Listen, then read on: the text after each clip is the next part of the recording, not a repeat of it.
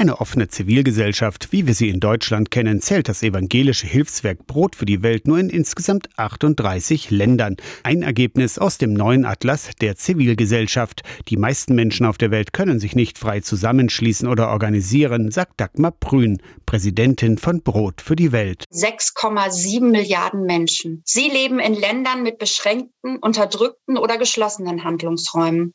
Das sind über 85 Prozent der Weltbevölkerung. Vor allem in Asien ist die Weltkarte rot eingefärbt. Dunkelrot steht für Zivilgesellschaft geschlossen.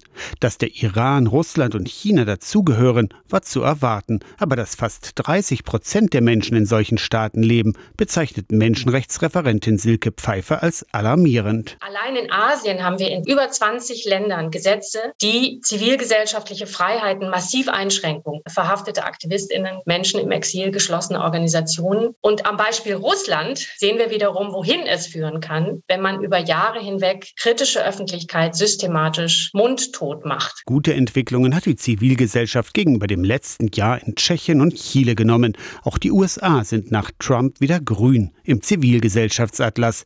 Silke Pfeiffer findet es aber besorgniserregend, dass Menschen, die sich gegen den Klimawandel stark machen, zunehmend angefeindet werden. Als KlimaterroristInnen bezeichnet werden in Brasilien, Polen, Deutschland, USA. Und das ist eine besorgniserregende Entwicklung. Den neuen Atlas der Zivilgesellschaft gibt's bei Brot für die Welt online.